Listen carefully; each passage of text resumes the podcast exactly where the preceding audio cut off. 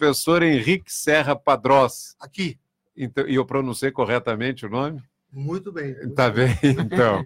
Então, todos eles estiveram participando.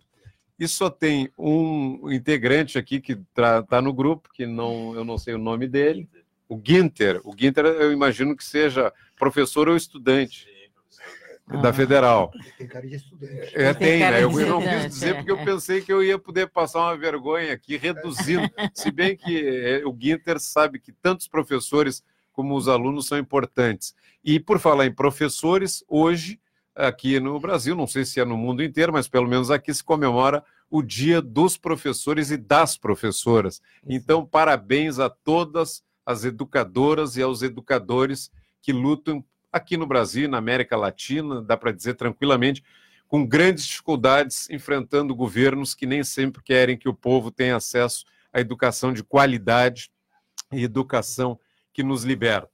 Dito isso, quem é que começa falando, professor? As mulheres, né? Que são Sempre. protagonistas da história nesses, nesses tempos e sempre foram, né? Sem dúvida. Sempre Embora o patriarcado sempre fizesse empenho de impedir que elas tivessem o papel que deveriam ser ter sempre tido na história. Quem começa a falar sobre memórias da anistia no Brasil? Ó, pode ser, eu posso começar. Bom dia a todos. Então é a Maria Amélia Teles. A Maria acertei. Amélia Teles. Eu sou conhecida como Amelinha Teles. Sim, E, e realmente foram as mulheres que começaram a luta da anistia aqui no Brasil. São 40 anos de anistia, né? É, a lei foi promulgada no dia 28 de agosto de 1979. sim. Então, nós estamos fazendo 40 anos. Mas as mulheres começaram antes. Esse movimento, ou eram familiares de desaparecidos políticos, ou eram mulheres que foram presas políticas, ou mulheres eh, preocupadas com a democracia no Brasil.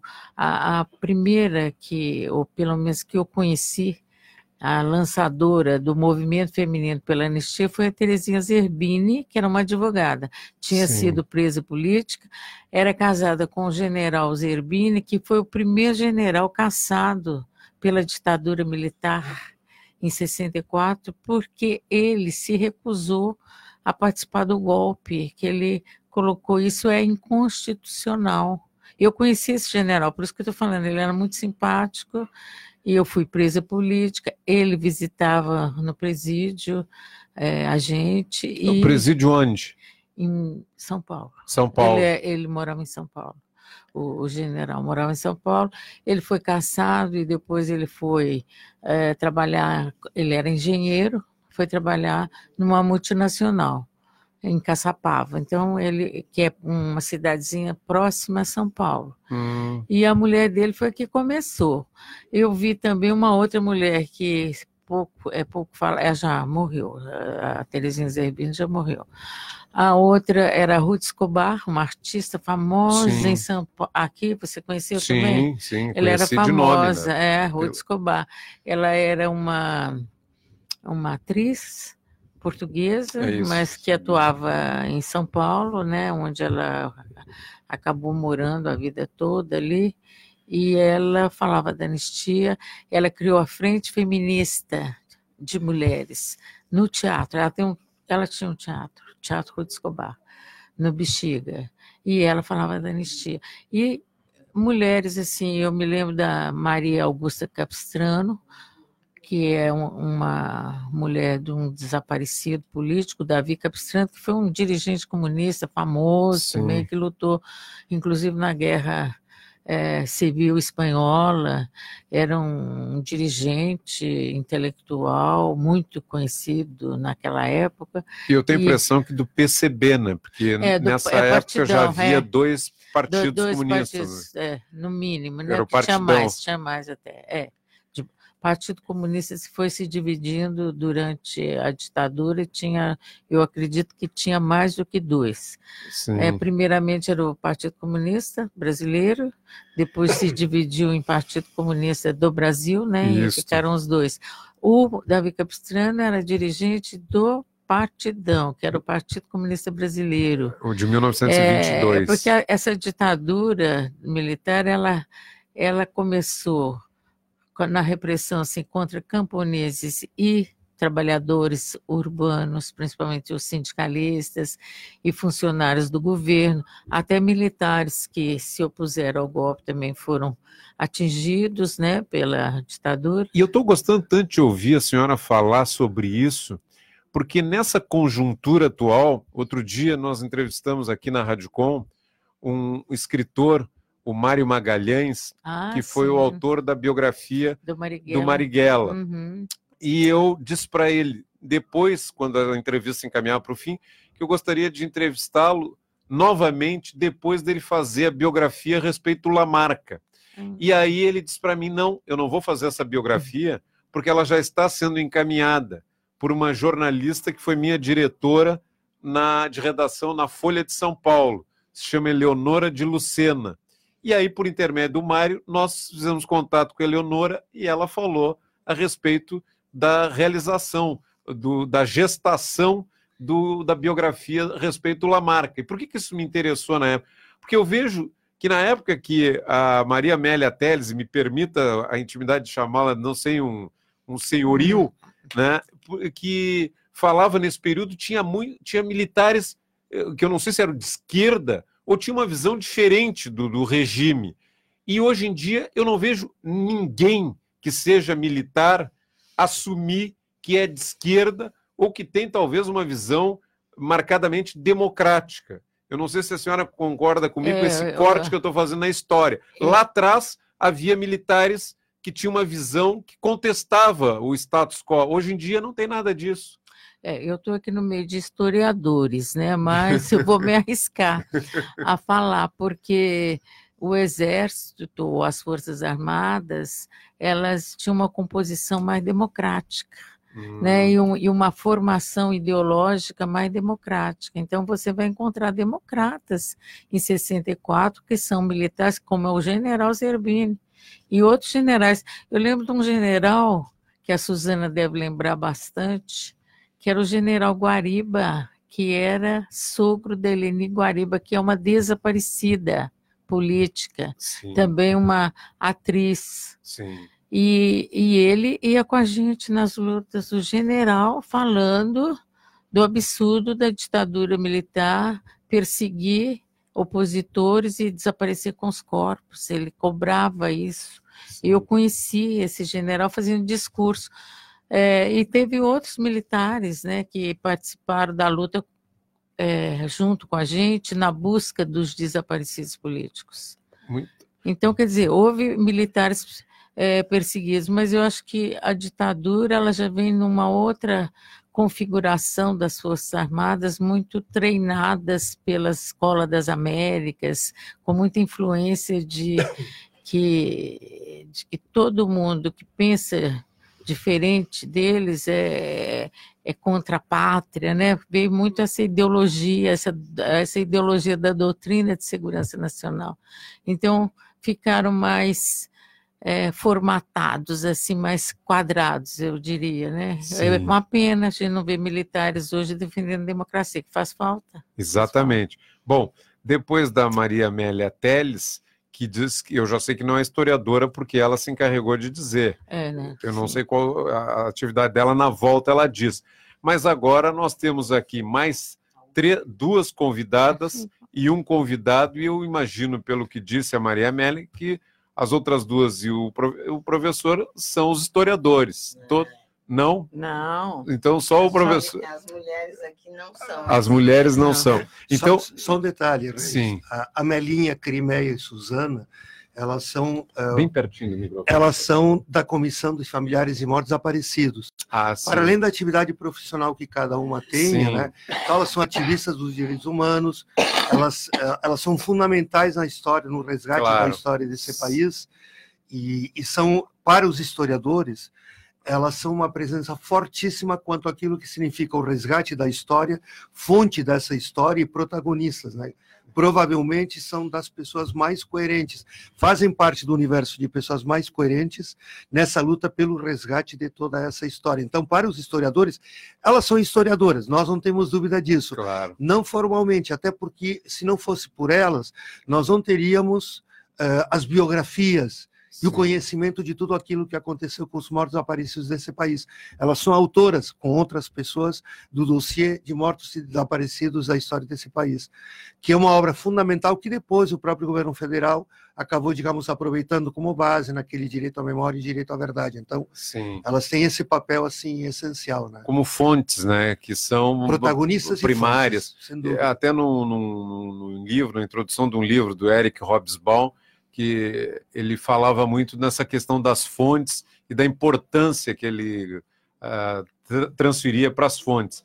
Mas eu, eu ainda queria insistir nisso, é, mas depois, quando chegar a vez do professor Henrique Padrós falar aqui para nós. Mas agora, depois da Maria Amélia Teles, a Crimeia de Almeida.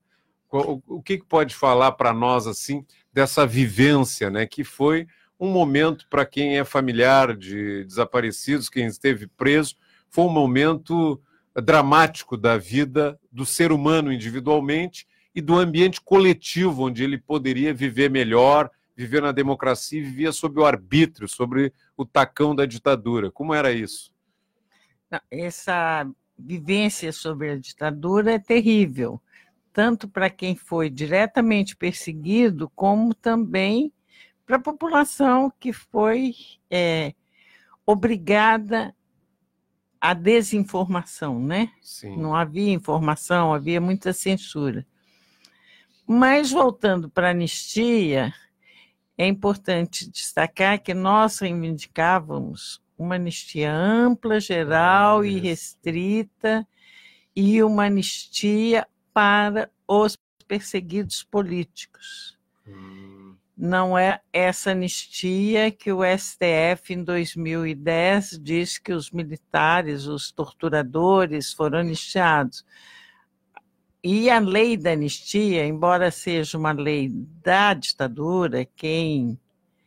É, quando foi feita. Ela não a... tinha terminado. A ditadura Não, conclui-se em 84 e, e essa lei é anterior. Olha, para mim, 89, porque o governo Sarney era um representante da Arena, que Sim, era sim, o partido Sim, mais governista, né? Que os dois eram. sim.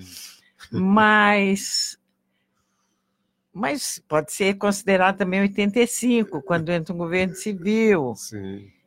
é, mas através de eleição indireta, né? Bom destacar Isso. isso. Mas então, essa é uma lei da ditadura, sim. porque os militares estavam muito desgastados com as denúncias de tortura, de desaparecimento, a Operação Condor. sim. havia muita muita denúncia contra o Estado brasileiro. Então, na tentativa de eh, melhorar a imagem do país, né, para fora, eles fizeram a lei da anistia, que diga-se de passagem que a gente a, aqui a gente estava mais próxima Sim. perdeu por poucos votos, certo? Essa vitória do governo. E isso já num, né, num, num estado que corrompia muito já, né? Sim. Naquela época, deputados. Está dizendo que é, a votação dessa Foi lei no uma- Congresso é uma coisa é, manipulada, induzida, e, e, segundo o interesse dos militares que queriam é, tirar as penalidades sobre eles. Né? A- a- o rigor da lei não deveria atingir os militares, apesar do que eles fizeram com a nossa democracia. Não, a lei, o, ditador, né, a ditadura, não teve coragem de ser explícita e dizer os militares estão anistiados. Sim. A lei é muito ambígua, é, inventou que crimes conexos eram aqueles praticados pelos militares, o que não é verdade, porque o crime, a conexão é sempre com o autor. Sim. Então, o que comete o crime contra a lei de segurança e o crime conexo tem que ser a mesma pessoa, Sim. mas a ditadura deu, ah, enfim, os, os advogados, as pessoas lá do governo deram essa interpretação a crime conexo, e mas não, não era tão claro. Tá certo? Porque é o seguinte, para ser anistiado, você tinha que estar sendo processado ou condenado por algum crime político. Sim. E não tinha nenhum militar processado nem condenado. A outra coisa, a anistia era nominal. Saiu o nome de cada pessoa anistiada. Tanto que eu não fui anistiada, apesar de ter sido presa, não bem presa, eu fui sequestrada, estive sequestrada sempre em quartéis do Exército. E não fui anistiada, porque, como não fui presa, não fui apresentada ao juiz, foi um sequestro, pura e simplesmente, não teve anistia. Então, como que hoje o STF, em 2010, diz que a anistia foi ampla, geral e restrita, e uma conciliação? Não foi. Sim. Tá certo? Foi uma, um embate grande eu não vou, não me lembro, mas eu sei que foi por uma diferença muito pequena de votos que nós perdemos a anistia. E, e é o seguinte, essa anistia não anistiou todos os Sim. perseguidos, Sim. em particular os desaparecidos que ninguém assim do Estado se referiu a eles, eles não tiveram nenhum tipo de anistia, nem sequer o reconhecimento de suas mortes. Né? Então, falar hoje, em 2010, e valendo até hoje, né? valendo assim, porque eles não terminaram, tem embargo sobre essa decisão deles, mas eles não julgam, eles são poderosos, eles quem decidem quando vai ser julgado, né? A gente não sabe se amanhã ou se daqui a um século, porque a decisão deles é anistia perdeu o caráter que deve ter uma anistia e que a própria Corte Interamericana de Direitos Humanos diz que não pode haver autoanistia. Tá certo. Nós vamos fazer um intervalo agora aqui no programa Contraponto da Rádio Com e na volta seguimos né, refletindo sobre as memórias da anistia no Brasil, que pelos historiadores oficiais é sempre muito mal contada e as gerações de hoje em dia ficam tendo visões precárias. E aqui no estúdio da Rádio Com tem fontes preciosas, né? Que pessoas que estiveram ou sequestradas, como disse a Crimeia de Almeida, ou que foram presas e que agora fazem parte das famílias dos mortos, desaparecidos, sequestrados, que é uma palavra que talvez eu tenha ouvido pela primeira vez, assim, com mais ênfase aqui no estúdio da Rádio Com. Nós vamos ao intervalo e já voltamos.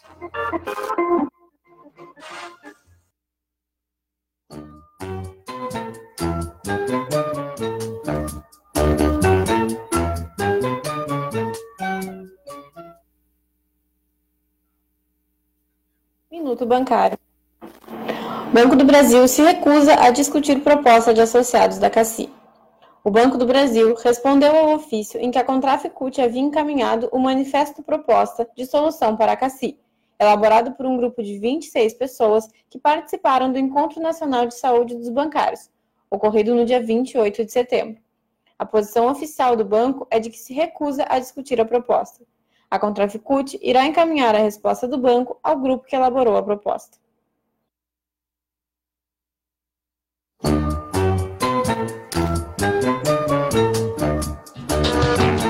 Rádio Com 104.5. Apareça aqui.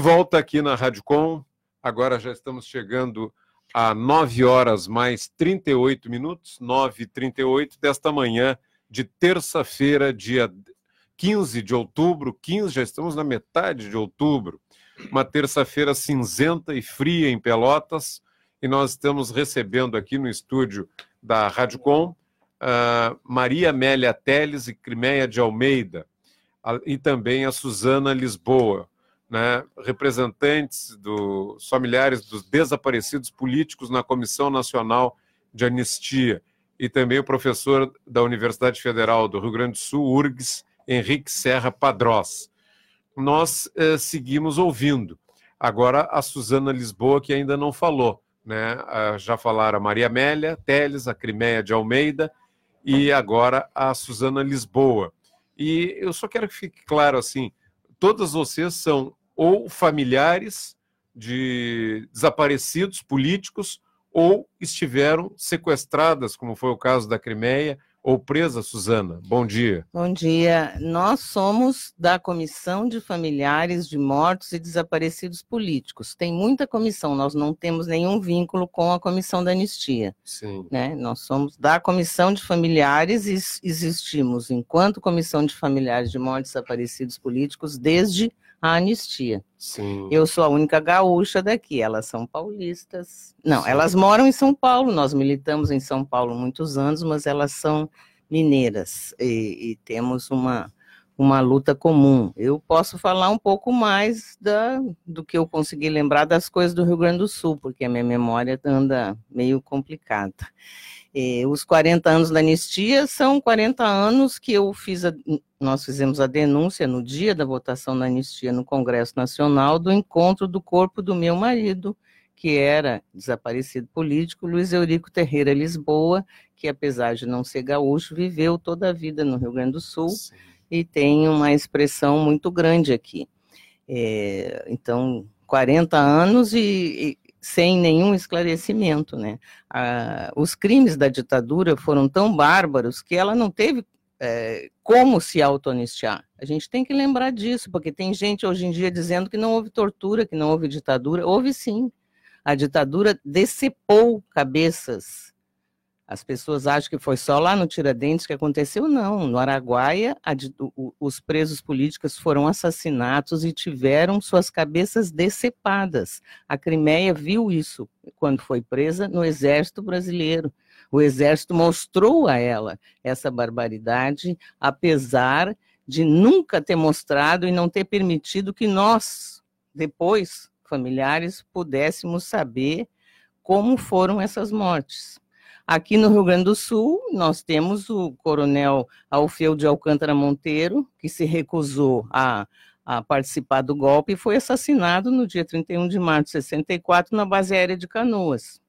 Aqui de Pelotas nós temos o Edu Barreto Leite, que era um, um é, escriturário, não, telegrafista do Exército Brasileiro e que foi assassinado no Rio de Janeiro. A história do Rio Grande do Sul em volta desses, desses, desses crimes também é pouco conhecida. Tivemos aqui também uma expressão enorme do movimento feminino pela anistia, que aconteceu em São Paulo fundamentalmente, né, os movimentos mais fortes em Belo, em Minas Gerais e aqui. Aqui nós tivemos a Mila Calduro, a Quita Brizola, irmã do governador Leonel Brizola, Alicia Pérez, que foram mulheres que tiveram uma expressão enorme no país e na luta e que fundaram o movimento feminino pela anistia, que foi precursor dos comitês brasileiros pela anistia, que se constituíram depois CBA, que assim se chamava, e se espalharam pelo país, pelas principais capitais, pela, por todas as capitais e pelas principais cidades. Então, a luta pela anistia foi um, uma, um congraçamento dessa, pela primeira vez, logo depois do golpe militar de 64, uma união das, e uma conquista das forças populares, apesar de que a anistia conquistada não foi aquela que se almejava, né? Ampla, Sim. geral e restrita. Eu ouvindo a Suzana Lisboa, é, professor Henrique Serra Padrosa, assim como já ouvira a Maria Amélia Teles e a Criméia de Almeida, me traz à memória uma coisa, porque na época que estava saindo a anistia, em 79, eu estava completando 20 anos. Então, eu estava começando a minha militância política, né? E estava me aproximando do PCB. E eu, inclusive, me diziam assim, quando me diziam, ah, fulano, pega a bandeira, pega o estandarte, aquilo era uma coisa que dava um frio, assim, no, no, no estômago, porque a gente tinha um receio, tinha toda uma, uma narrativa que levava ao medo, ao, a ter uma desconfiança, o que, que eu vou estar fazendo, o que, que vão dizer meu, meus pais, a minha família disso, dava um frio. E vocês viveram, é, tiveram experiências muito mais agudas e, e, cruas, assim. Mas eu também noto uma coisa, você, as três que falaram, professor Henrique Padrós, elas têm facilidade para falar, para se expressar, e têm uma compreensão clara da política.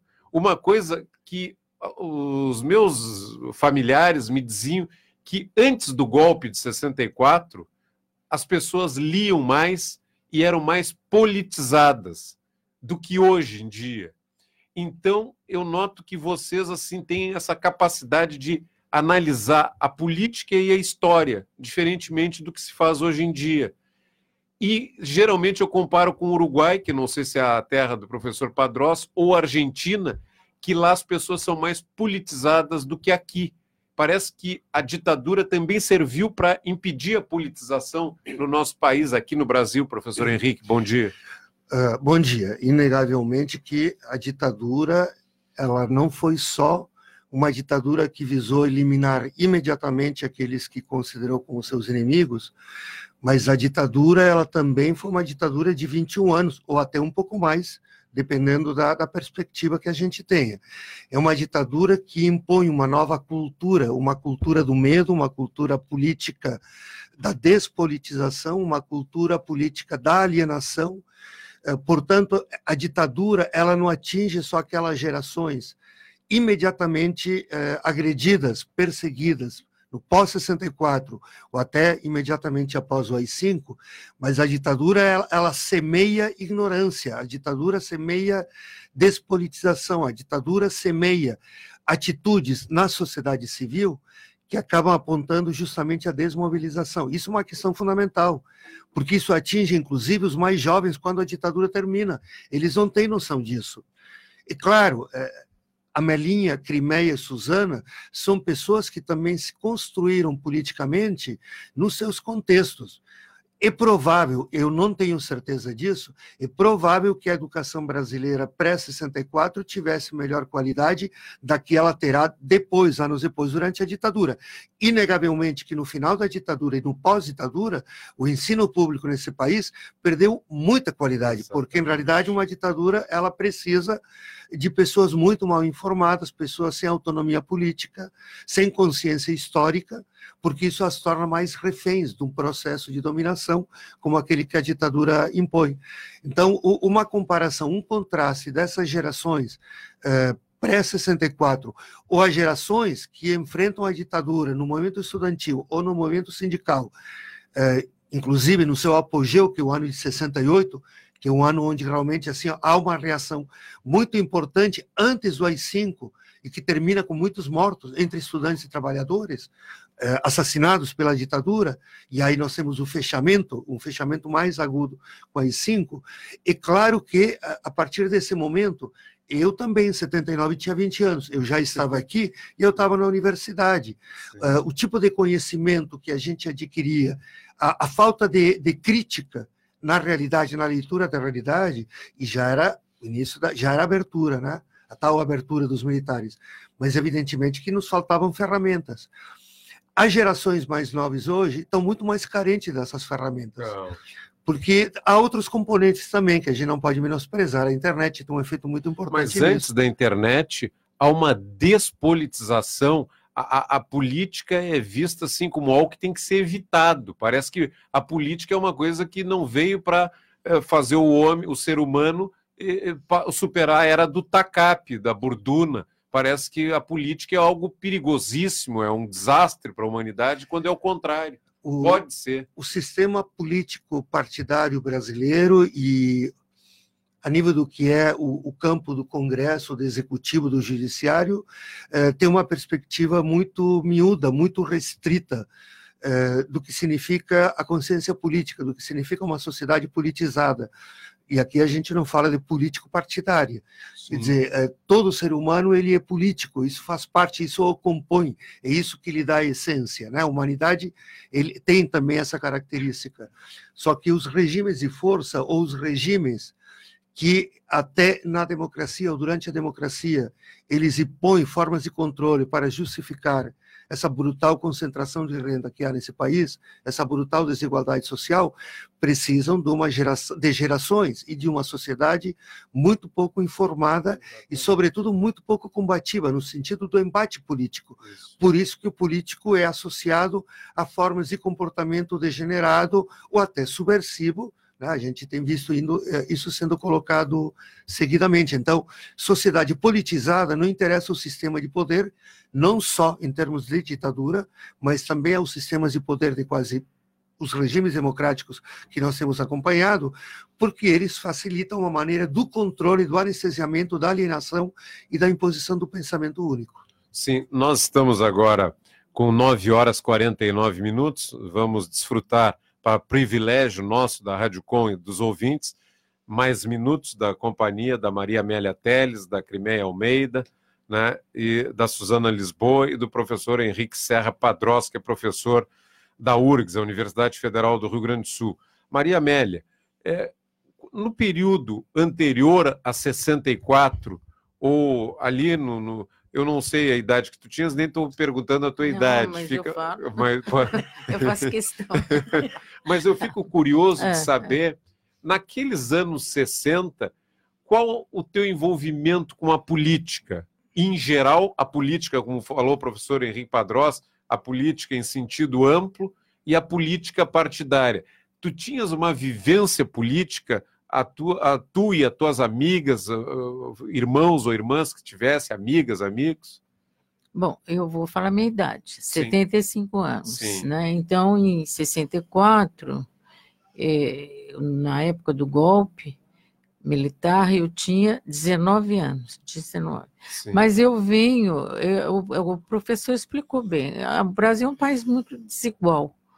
E essa desigualdade é de oportunidades, de condições. Eu venho, eu, apesar de ser de uma eh, origem pobre e de trabalhadores, né? Porque meus pais eram trabalhadores, mas eu venho de um ambiente que discute política, Ah, né? Meu pai era sindicalista, meu pai era do Partido Comunista, percebeu o partidão? PCB, do Partidão. E então, ali, e eu nasci exatamente quase no final da Segunda Guerra Mundial. Onde? Eu nasci em Contagem, em Minas Gerais. E, e, e logo é, é, eu tenho uma, uma experiência interessante de vida, né? Porque logo, eu com quatro meses meu pai foi trabalhar em Santos, em São Paulo, Sim. no Porto de Santos. Meu pai foi ser portuário. E, e ali, Santos, quer dizer, minha primeira infância, Santos era considerada Moscou brasileira, né? Era uma cidade que tinha muita luta dos trabalhadores, eram os portuários, os marítimos, e, e isso movimentava muito a cidade, né? Sim. E eu nasci naquele ambiente, quer dizer, politicamente eu diria que eu nasci naquele ambiente, primeiramente. Depois eu voltei para Minas. Mas ali era o, é o final da Segunda Guerra Mundial, todo mundo falava dessa guerra. Eu nasci falando que a gente, eh, eu nasci num clima que a gente devia defender a paz, nunca a guerra. Sim. Não defender a guerra, porque a guerra a gente ia morrer. Sabia Eu, eu, que... eu me lembro de eu criança, Sim. eu- eu- meu pai não deixava a gente usar nem arma de. Brinquedo. Começou aquelas armas de plástico. Sim. Meu pai falou: não, nós nascemos não foi para usar armas, nós nascemos para viver em paz. Eu lembro dele falando isso, porque era política, inclusive. Depois eu entendi, era política do partidão. Tá? Era- Era pela luta pela Pacifista. paz, pela paz Era. no mundo inteiro. Exato. Eu nasci e, e- e me- eh, me formei ali, né? Eu vi os pracinhas, os eh, brasileiros que não morreram na guerra, mas que foram lutar Da lá na FEB. Segunda Guerra, é, da, da Força Expedicionária. Expedicionária Brasileira, e eu conheci, e eles vieram eh, maltrapilhos, pobres, eh, neuróticos de guerra com traumas, né? Então eu, eu vi isso e eu acho que, mas não foi todo mundo que viu, nem todo mundo teve essa oportunidade de ver, de discutir.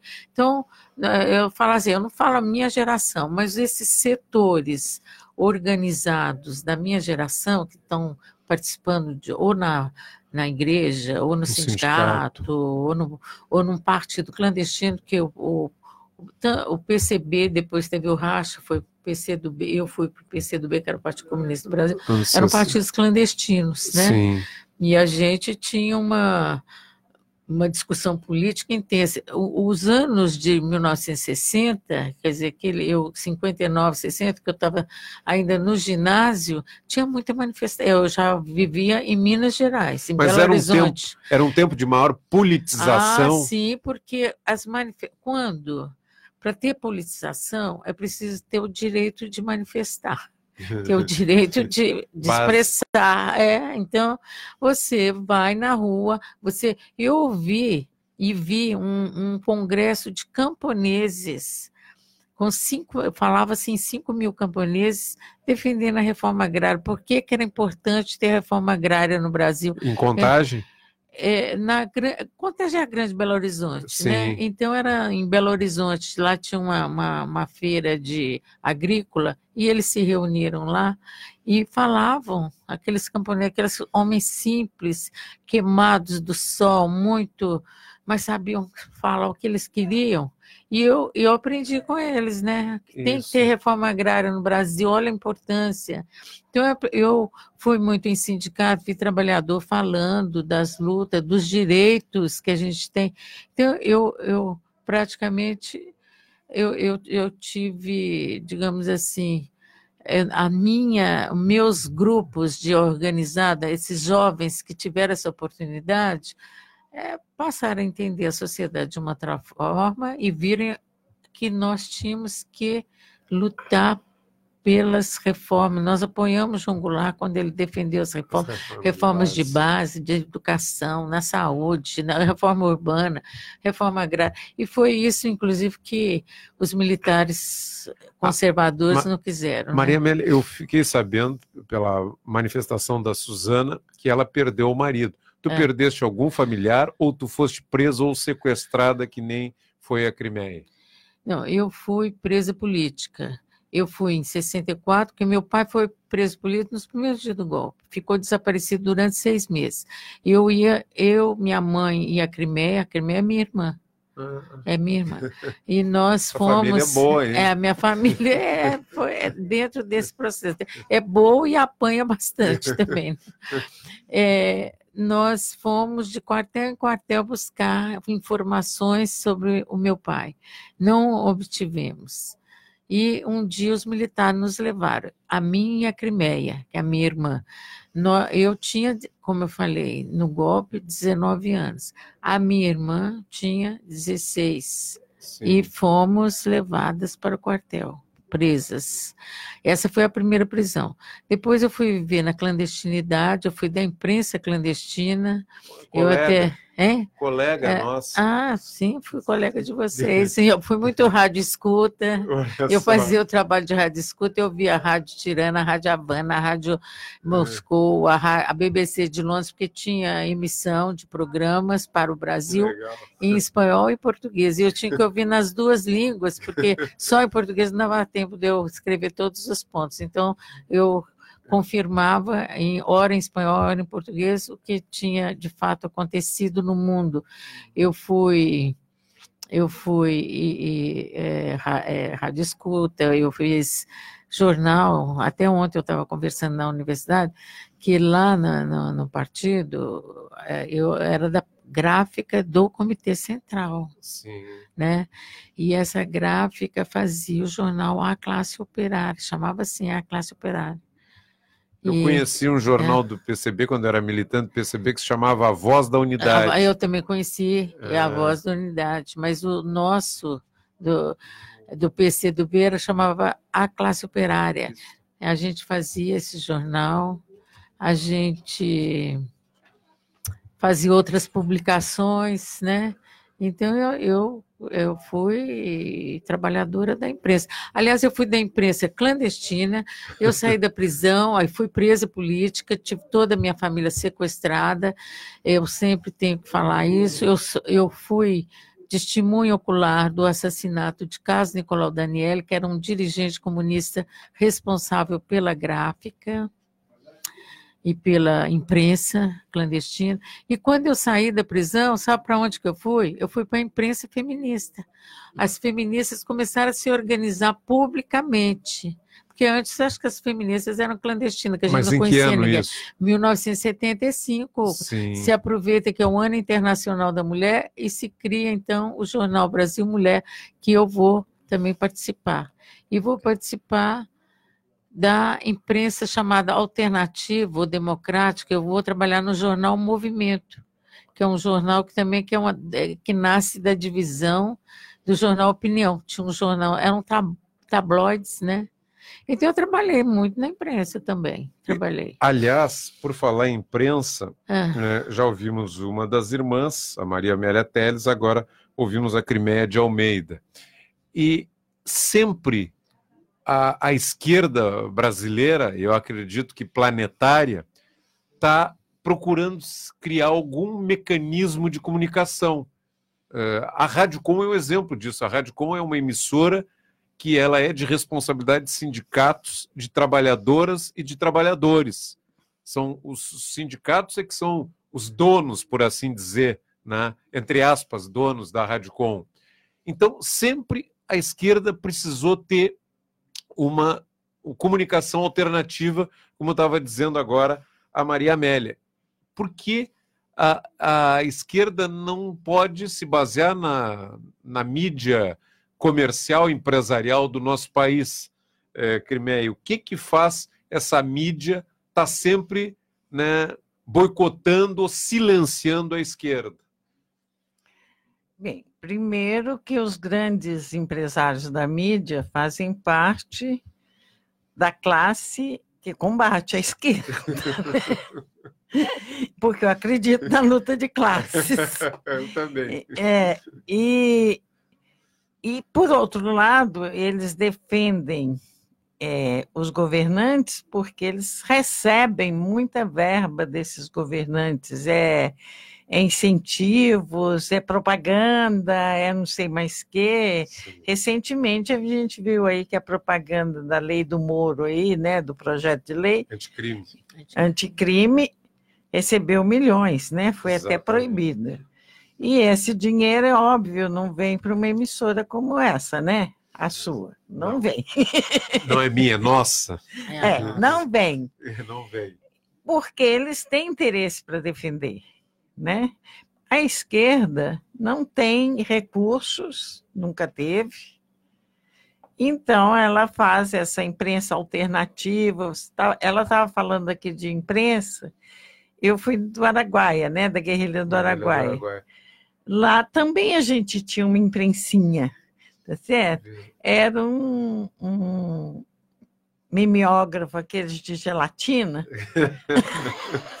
que a gente fazia uns panfletinhos, distribuía, Sim, sim. assim, com letra grande, porque lá a população era quase toda analfabeta, sim. então eram desenhos, letra grande, mas a gente também se comunicava pela. sim. Não era só o boca a boca, né? Tinha alguma tecnologia. Tinha. Sim. Pobre, mas tinha. Pobre, mas tinha. E os veículos da época dos empresários, da classe dominante, estavam com toda a facilidade para espalhar o seu pensamento por todo esse vasto Brasil. Não, lá tinha uma vantagem. Depois é que nós perdemos essa vantagem. Sim. Não existia Embratel. Então, as- a, im- Hum. a imprensa falada brasileira não chegava lá.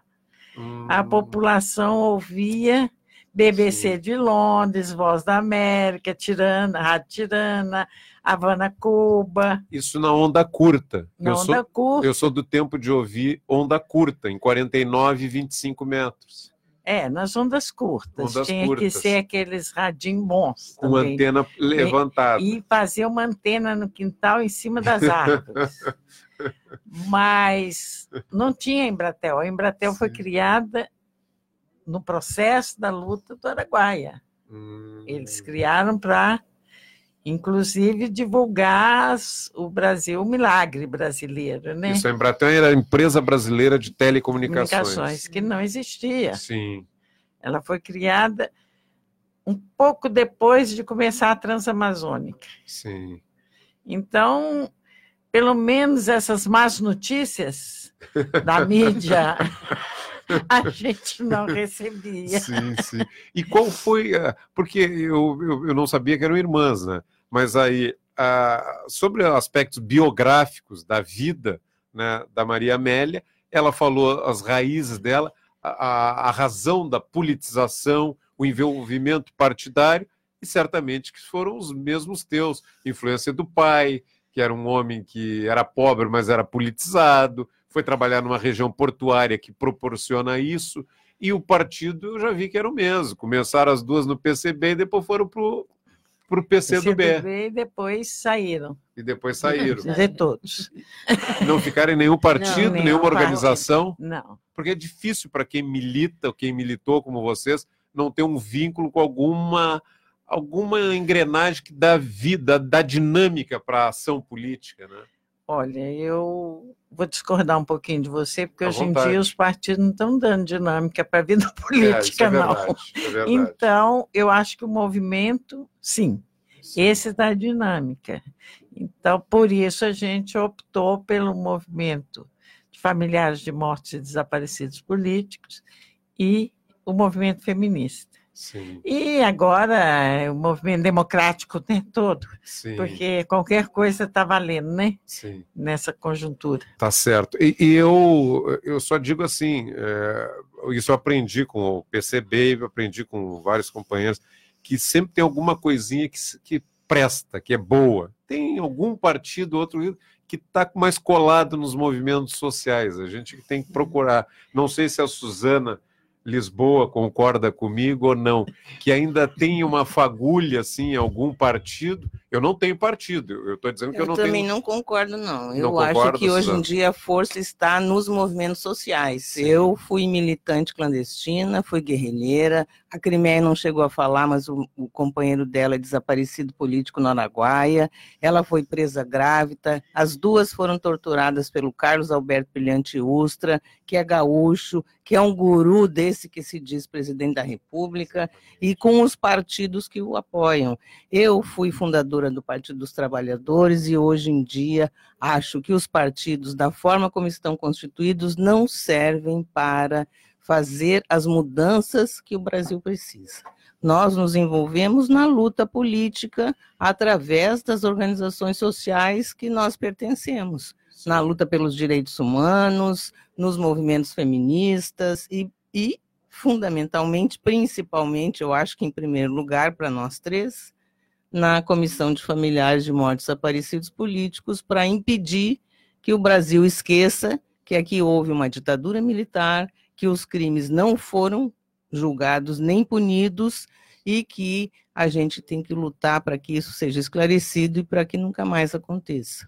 E eh, a forma partido ainda é útil, ela pode ser melhorada a partir de pessoas que tenham a visão do movimento social ou, na tua opinião, a forma partido, ela, porque diz respeito à institucionalidade, à busca pelo poder, ela vai se deteriorando e o melhor seria para a sociedade que quer fazer mudanças dramáticas, como aqui no Brasil é necessário fazer, buscar o movimento social. Tem essa dicotomia? Eu acho que tem, eu também não sei te dizer muito bem se como é, como é que isso poderia ser diferente, sim. entendeu? Eu acho que dessa forma que está, não, Não está Não. funcionando. não está funcionando. Nós temos uma, um- uma, uma situação em que a direita que a direita está crescendo, cresceu é, consideravelmente, entendeu? Conseguiu dar um golpe na presidenta que tinha sido eleita em 2016. Houve um golpe para derrubar a presidenta eleita. É, o, o, o presidente que a, que a substituiu participou desse golpe ativamente, apesar dele querer dizer que não. E depois, em função de todo esse clima constituído, também conseguiram eleger essa coisa que é presidente da República e que é capaz de defender a tortura e que tem no seu livro de cabeceira um homem como esse Carlos Alberto Brilhante Ustra, que é um dos grandes assassinos desse país. Eu acho que, o que, é, que é preciso repensar o que está acontecendo, entendeu? Nós temos o- um, um- ex-presidente que é um preso político. Eu considero o Luiz, o, o- presidente Lula um preso político. Sim. E ele não vai deixar de ser preso político enquanto os partidos que, por acaso, ainda o apoiam, não entenderem de que é preciso, sim, reorganizar e olhar novamente para os movimentos sociais e para as forças populares, que essa sim é que tem condição de fazer alguma mudança no país. E vocês tiveram a oportunidade de conhecer, ter contato com a ex-presidenta que foi golpeada, Dilma Rousseff, porque ela também teria tido. é, Ela foi presa política. que ela foi presa política e Sim. teve contato com esse brilhante Ustra aí também, né? Olha, eh, tivemos contato com a Dilma, sim, conhecemos a Dilma, participamos em diversas ocasiões de atividades que tiveram a ver com a questão da ditadura, eh, e ela não foi torturada diretamente pelo Ustra, mas elas duas foram torturadas diretamente por ele. A Crimeia grávida foi torturada por ele e a Melinha também. E os filhos da Amelinha, que tinham 4 e 5 anos, foram sequestrados junto com a Crimeia. E esse Carlos Alberto Brilhante Ustra levou as crianças para ver a mãe e o pai torturados. Esse homem é um criminoso, essa família que conseguiu condená-lo por, eh, por ser torturador. Ele foi declarado torturador pela justiça brasileira. Isso é um grande ganho e uma grande conquista. É o único homem que foi declarado como torturador, é esse que, o, que é o guru desse presidente da República. E um, um outro general desse período que eu me lembrei, que era um democrata na história, é o general Nelson Werneck Sodré, que esse também é da- contemporâneo daquele período de vocês. Também ele é historiador, foi crítico literário. Esse também era um general que foi, pelo que eu estou informado, perseguido pela ditadura. Confere, professor Henrique Padrós. Em realidade, assim, ó, é, é bom a gente precisar que, embora boa parte das Forças Armadas foram eh, golpistas, eh, foram algumas centenas e até alguns milhares de militares que acabaram sendo colocados na reserva ou à disposição justamente por não concordar com o golpe. É, por isso que quando a gente fala no golpe, eh, e quando o golpe ele é vendido sempre com a leitura de que o golpe foi para proteger o país do comunismo, e portanto os comunistas eram os, os inimigos imediatos, eh, em realidade quem diz isso esconde, em primeiro lugar, que os primeiros inimigos que tiveram que ser controlados foram os militares democratas, constitucionalistas, dentro da legalidade, para evitar que ocorresse de novo o que houve em 1961. Ou seja, que os militares se dividissem, isso poderia gerar uma espécie de conflito entre, entre as forças e as forças armadas. Por isso que também a gente frisa um pouco é uma discussão que os historiadores colocam quando falam no civil militar. Eu, eu confesso que até não participo dessa discussão, porque é, se a gente fala em ditadura militar, o termo não está equivocado, mas, em primeiro lugar, parece que a gente está dizendo que todos os militares foram golpistas. Falso. Sim, Falso. sim. Mas a maioria foi. E a maioria continua com a mesma. Desculpem. Continua com a mesma cabeça, né? continua Sim. pensando exatamente igual. O que a gente está vendo, após tantos anos, uma nova geração de militares defendendo as mesmas coisas, como se o tempo não tivesse passado para eles e como se nada tivesse aprendido. Em segundo lugar, muitos daqueles que foram eh, que se colocaram contra o golpe, eles foram banidos praticamente da, da vida pública do país. Sim. E essas pessoas sofreram na sua a partir da sua condição de, de vida, também sofreram uma ruptura traumática nesse sentido. Alguns deles foram perseguidos, alguns deles foram mortos, alguns deles entraram depois na luta armada também, como forma de continuar enfrentando uma, uma ditadura, e foram eliminados. Há pouco a gente até falou aqui, citasse o caso do Lamarca, né? Isso. mas também aqui no Rio Grande do Sul, muitos sargentos eh, que faziam parte da Brigada Militar durante o governo do Brizola, tempo depois, eles foram também para a luta armada como forma de tentar, de alguma forma, contribuir para tentar reverter essa situação. E, claro, eh, evidentemente que a ditadura não ficou só nisso, a ditadura continua batendo muito no conjunto da, da sociedade. O fundamental é entender isso, uma, é uma, uma ditadura criminosa, as ditaduras são criminosas. essa ditadura, com essa, essa sua especificidade, ela é muito mais criminosa ainda, primeiro porque ela veio para ficar, ela ficou 21 anos. Diferente de outros golpes anteriores, vinham, eh, limpavam e devolviam. Aqui não devolveram. Devolveram 21 anos depois, mas eles ficaram. Sim. Ao ponto que, se a sociedade eh, retomou ou recobrou alguma, algum perfil democrático, nós não temos a mínima ideia hoje o que, que acontece dentro dos quartéis. O Estado não controla esses militares, eles têm autonomia total sobre isso, e agora a gente passa a viver uma situação completamente diferente. A escalada da ocupação do Estado por parte dos militares, sem ditadura. Isso é o mais grave de tudo. Né? Porque com a ditadura, as regras elas são totalmente corrompidas, e a gente entende uma relação de poder, a prepotência do poder. Agora, em tempos democráticos, essa é uma contradição que a democracia não resolve, sobretudo democracias frágeis como a nossa. Uma democracia frágil como a nossa permite que um, um projeto de extrema-direita, com nuances fascistas, com comportamentos fascistas entre parte dos seus uh, seguidores, ele aumente uma postura antidemocrática é, onde daqui a pouco, e a gente não sabe que cenário futuro pode se colocar, a gente especula com diversos cenários, mas enfim, a democracia parece que permite também o surgimento de gente que é essencialmente antidemocrática, né? E é claro que isso é um perigo para todos nós. O tempo está conspirando contra, não contra nós, mas principalmente contra vocês, tem um outro compromisso, né? E mensagens de ouvintes da Rádio Com. Bom dia, privilegiado é, aqui com essa Rádio Com, entrevistados mais do que qualificados, entrevistadas, entrevistado.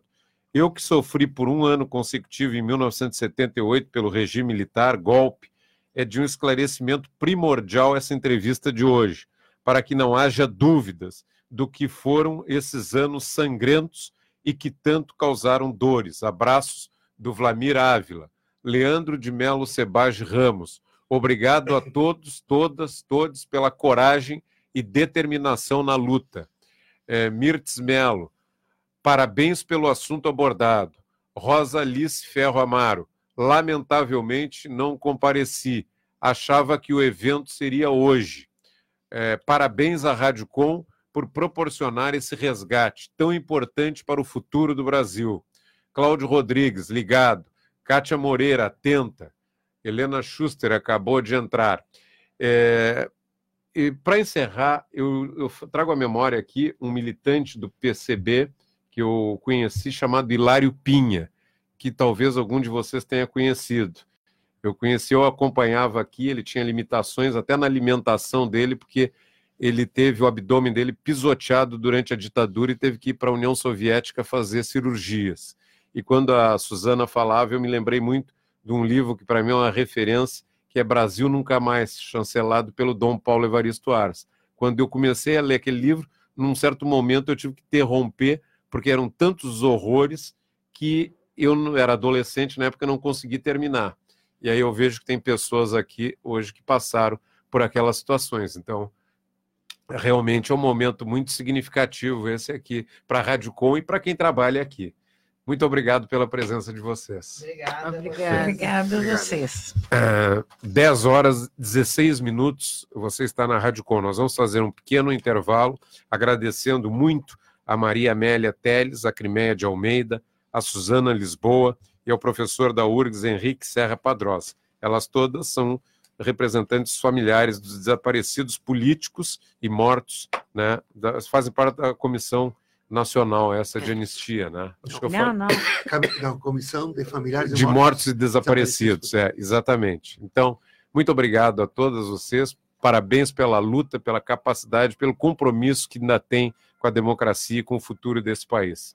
Cumprimentos, vamos ao intervalo e já voltamos.